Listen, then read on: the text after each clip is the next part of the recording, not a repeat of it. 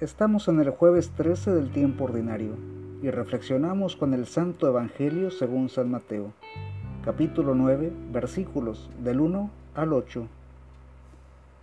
Jesús volvió a la barca, cruzó de nuevo el lago y vino a su ciudad. Allí le llevaron a un paralítico tendido en una camilla. Al ver Jesús la fe de esos hombres, dijo al paralítico, Ánimo, hijo, tus pecados quedan perdonados. Algunos maestros de la ley pensaron, qué manera de burlarse de Dios. Pero Jesús, que conocía sus pensamientos, les dijo, ¿por qué piensan mal? ¿Qué es más fácil decir? ¿Quedan perdonados tus pecados? ¿O levántate y anda? Sepan pues que el Hijo del Hombre tiene autoridad en la tierra para perdonar pecados. Entonces dijo al paralítico, levántate, toma tu camilla y vete a casa. Y el paralítico se levantó y se fue a su casa. La gente al ver esto quedó muy impresionada y alabó a Dios por haber dado tal poder a los hombres. Palabra de Dios. Te alabamos, Señor. En este tiempo parece ser que estamos perdiendo la fe y necesitamos el efecto asombro.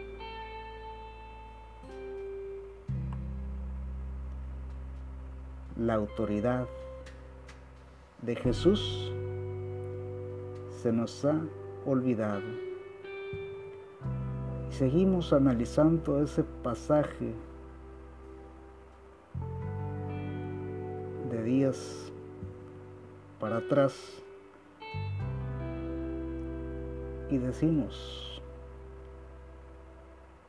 o esperamos decir, ¿quién es este que hasta el viento y el mar le obedecen?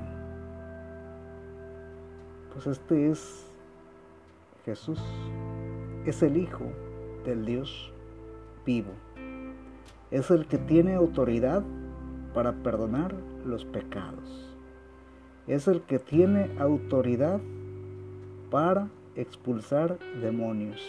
Es el que tiene autoridad para sanar enfermos. Es el que tiene autoridad para calmar las tempestades. Es el que tiene autoridad para quitar las pandemias.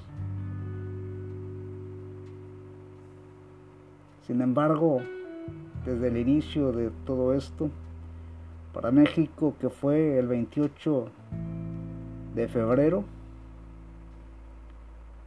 Desde el inicio se ha visto como una prueba de fe. Llevamos ya bastantes días, marzo, abril, mayo y junio. Cuatro meses caminando con la pandemia en México. Más tiempo ya en el mundo. Sin embargo, recordemos que es una prueba de fe. Y que mientras estemos con Jesús, que tiene la autoridad,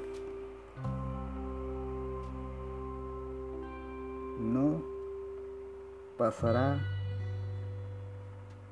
el tiempo sin que quedemos asombrados por su acción, por su amor, por su misericordia, por su providencia y por todo lo que Él nos puede dar, que para empezar es la tranquilidad del corazón. El Señor nos bendiga, nos guarde de todo mal y nos lleve a la vida eterna. Amén.